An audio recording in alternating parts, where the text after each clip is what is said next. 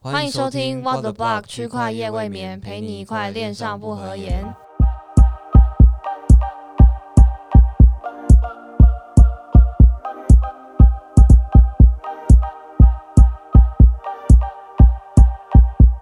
Hello，大家好，我是主持人六我六。是主持人 Elvin，我是 Brandon，啊，没错，今天有没有发现，我们除了原本的两位主持人之外，还多了一位我迷们之声，对迷之声，我们也他也是我们 What the Block 的小伙伴。没错。那我们就让他来自我介绍一下吧。那个我目前是花了 Block 的，来就是跟大家说 Hello 啊 Hello，大家好，我那个我目前是花了 Block 的，还有 Grenade 的那个网站工程师，对，对，然后目前是一个大学生，然后大二年这样，轻有为，来来，你告诉一下大家你的年纪吧。你是你是是西元几年的我？是那个两千年，我是千禧年宝宝，哦还自己讲千禧年宝宝，请大家到 Apple Podcast 的评分去，就是给我们五颗星，然 后对，要五先给我们颗星批评五颗星，对，五颗星批评，谢谢。对，没有错。他虽然 Brandon 虽然是千禧年之后的大学宝宝生，那好。我先不要，我怕我怕死，我怕死。但是他其实是已经就是非常有才，而且他甚至在就是区块链圈里面的呃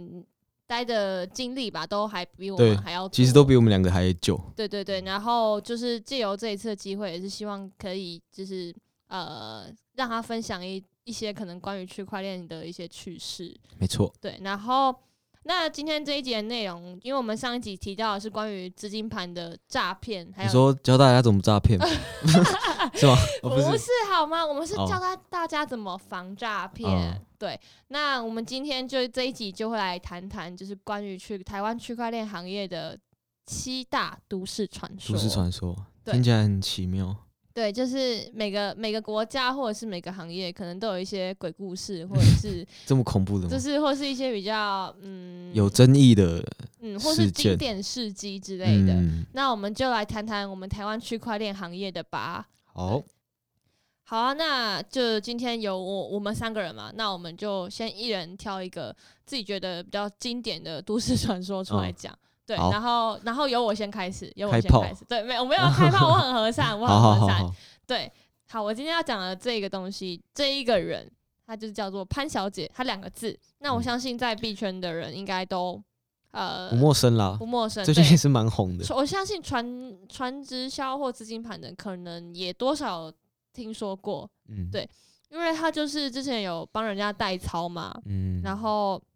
好像还有也有也有代单嘛，然后最嗯近最近也是就是有在喊单，然后代操，嗯嗯，对。然后我记得就是前阵子那个时候又，因为它其实算是二零一八年比较红，大家在靠北比特币搜寻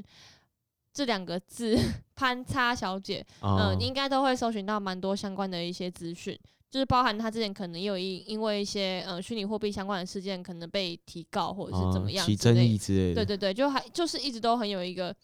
很有争议的一啊位人士啊，对。然后他前阵子又突然浮出水面，因为大家又发现他好像开始要再喊单了，就是哦帮大陆之前某一个交易所喊单，哦，对。又想赚钱了。嗯然后那个时候是这样的，就是我有先去看了一下潘小姐的脸书，然后就是看到她满满晒单的战绩，看起来真的是很哦棒，就是加哦几百趴、几百趴，就是我看起来靠都好，都看来就是看起来就感觉很厉害。嗯，那如果说我今天身为一个韭菜，我也的确真的会觉得，哎、他好像很神奇耶、对啊我是不是可以让我的可资恶产想赚，对对对对，可恶想赚，我想要吃白吃的午餐。 对啊，然后，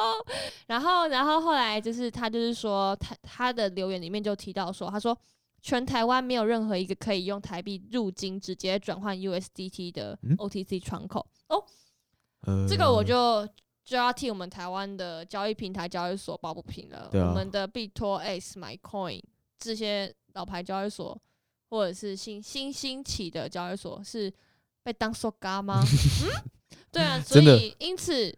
我就发了一篇文，然后我还艾特了哦，对哦，你 Max，艾特对他们我对不我对？艾特我有了印象，我艾特了 Max、币托 X 跟树宝交易所这几家都是台湾台湾人可以用法币去购买虚拟货币或是卖出虚拟货币的交易所。嗯，请现在如果不知道的朋友，也可以到时候去我的粉砖或者是我们在文章补充的部分可以看到。所以就是他讲他讲说没有没有入口可以去做买卖这件事情，很明显就是错的。我基本上我的贴文就只有针对这件事情，嗯，去讲。然后后来我就有看到他有跑来就是回复我，然后后来我还想回复他的时候呢，他我就发现他封锁我了。好，傻眼，对，那当然还有一些就是之前币圈的前辈，就是也有跟我分享他的一些事迹。那嗯，由于我自己当时没有经历到，所以我可能就没有那么好说，所以大概哦就是这样。但我知道他在区块链产业里面一直都是一个非常神奇的一个人。没错，嗯，对，好，我分享到此结束。嗯，好像蛮多人都会因为交易所这一点被诈骗的，对啊，所以我觉得这个就这个基本的常识就还蛮重要。对啊，所以对啊，善用 Google，然后各大社群吧。是好，对啊那我们就换下一位。 好，那下一个的话就由我来讲，就是也是红极一时的 Cobinhood 还有 Dexon，这个的话 可大以家可应该也以是非常不陌生。可以，其可实以一开始 Cobinhood 出来的时候，嗯，大家都蛮期待，因为他们就是怎么讲，团队很坚强，然后招募的人也都非常厉害，真然的后那个对时候团队很华丽，很盛大、欸，哎，对，然后也因为很敢给薪水，然后也上了蛮多的媒体这样子。然后因为他们就是招了各种人嘛，商业啊、工程师等，所以身边也有一些朋友去当 intern 或者是正职这样。嗯然后后来他们就他们就是主打嗯、呃零手续费交易所嘛，对。然后他们那个 CEO 就是很有名，他们 CEO 对很有名，各种事迹。嗯我觉得会被会被你当做传说，主要也是因为他们的 CEO 吧。对，可能其实蛮多人就是嗯，怎么讲，也是对他持有保留态度吧。虽然嗯，他们的公司是真的维持的还不错，但就是后来他们就是要打造那个 Deck 上那条公链嘛，然后呢，后来就被爆出一些跟投资人的一些争议嘛，嗯，对，然嗯后他自己可能也有一些事情没有处理好，嗯嗯，所以呢，就会造成说后来 Deck 上其实没有嗯如期完成这样，呃所以，大家觉得很可惜。对，我觉得那个那个时候就感觉好像是台湾之光，一嗯度有觉得是台湾的希望。其实大家那时候真的都非常期待，因为等于说是一个台湾之光。如果真的做出来的话，嗯，就是要打破区块链不可能三角的这个概念嘛。我我对技术不了解，但我觉得他们绅士做的还不错，嗯，对对吧、应该啦，就跟他的那个时候扣冰户一样。嗯但扣扣冰户也是割了很多人啊。嗯，我对我对我就是中国朋友，他们还说嗯要来台湾维 权，这么恐怖 真的哦，因为是不是后来也就就是是跌后很来就凶跌很凶，然后嗯扣冰户其实一直没有作为，然后他们就嗯跳去做 d e Dex x o 了。哦，对，对对对好吧，对那啊，这也算是就是他们创始人的一个心路一个一个历程对啊，吧。反正进币圈来谁没被割过呢？对不对？真的，然后后那时候还有微波炉啊，嗯微波炉事件超嗯超级轰动的，我对啊觉得到现在其实都还会，大家还都会在那边调侃一下，对，就是查币价艾特一下，在那边调侃。真的，而且他的现在的他的那后来处理的方式，好像就是把他自己把那个链上的资料是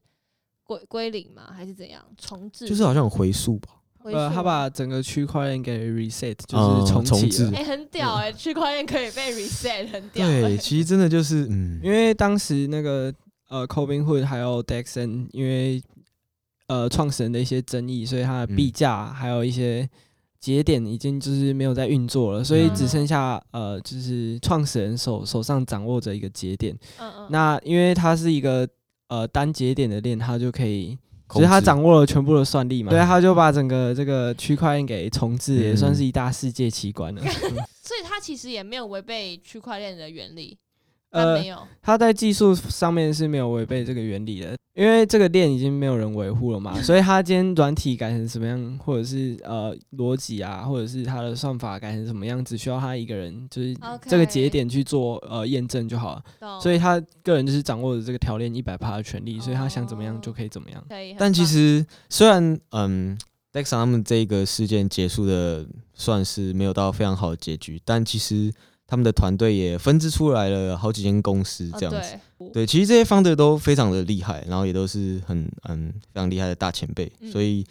嗯怎么讲？一方面我还是非常希望，嗯、也非常期待他们会为台湾的区块链产业，台湾是之光再争一口起，气这再样起，再对啊对啊起，对啊，希望他们可以继续顺利的发展下去加。油加油！对，然后接下来我要讲的就是最近比较有争议的事件，这件事情的起源呢，就是我们这个区块市的大大许明恩，嗯嗯嗯，许明恩大大在他的专栏发表了一篇文章，就是在质疑呃林务局用区块链打击三老鼠这个事件。那因为呃